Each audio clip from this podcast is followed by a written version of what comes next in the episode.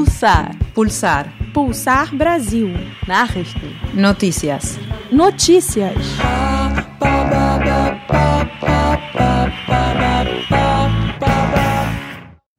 Río de Janeiro, julio del 2012. Marcha por una Copa del Pueblo. Brasil será sede de la Copa del Mundo en el 2014 y de los Juegos Olímpicos en el 2016. Y en Río de Janeiro comienzan las denuncias por los impactos que estos mega eventos deportivos traerán a la ciudad. Alto endeudamiento público, desplazamiento forzoso de comunidades pobres, aumento en el costo de vida, corrupción, obras que luego quedarán inutilizables. Doce ciudades serán sede de los Juegos. En Río de Janeiro ya están en marcha varios proyectos. Para llevar adelante las obras, se está viviendo en la ciudad un proceso de desplazamiento de las favelas. Comunidades pobres son desplazadas forzosamente y ubicadas en complejos habitacionales precarios y en zonas periféricas. Se estima que solo en Río de Janeiro cerca de 25.000 personas perderán sus casas. Los desalojos están aconteciendo de forma arbitraria y violenta.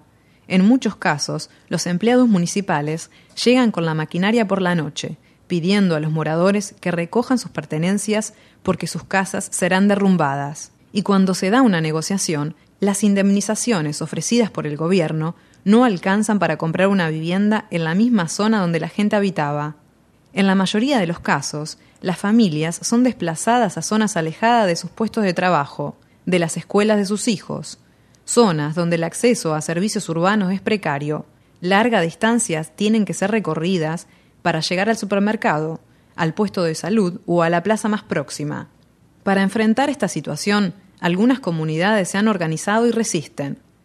María de Fátima, vicepresidenta de la Asociación de Moradores de la Deira dos Taballaras, una comunidad pequeña ubicada en la zona sur de Río de Janeiro, la zona más rica de la ciudad, nos cuenta sobre la brutalidad que vive la gente durante los desalojos. Eu quero dizer que a, a prefeitura ela começou a atacar os moradores. Empleados municipales comenzaron a atacar a los moradores.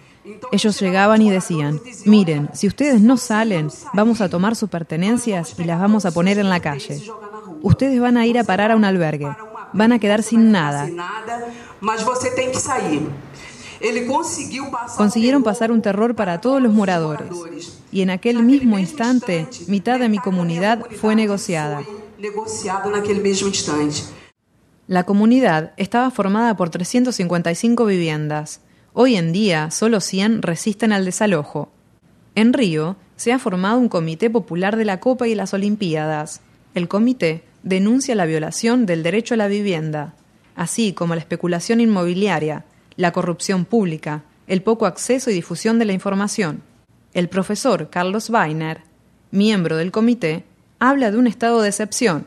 Se crea un ambiente jurídico-político que suspende las normas estables de un Estado de Derecho y que permite la flexibilización de las leyes, como las descargas fiscales concedidas a las empresas constructoras. Sandra Quintela, también parte del comité, nos dice que la ley de responsabilidad fiscal también es parte de este estado de excepción, permitiendo que estados y municipios contraigan deudas.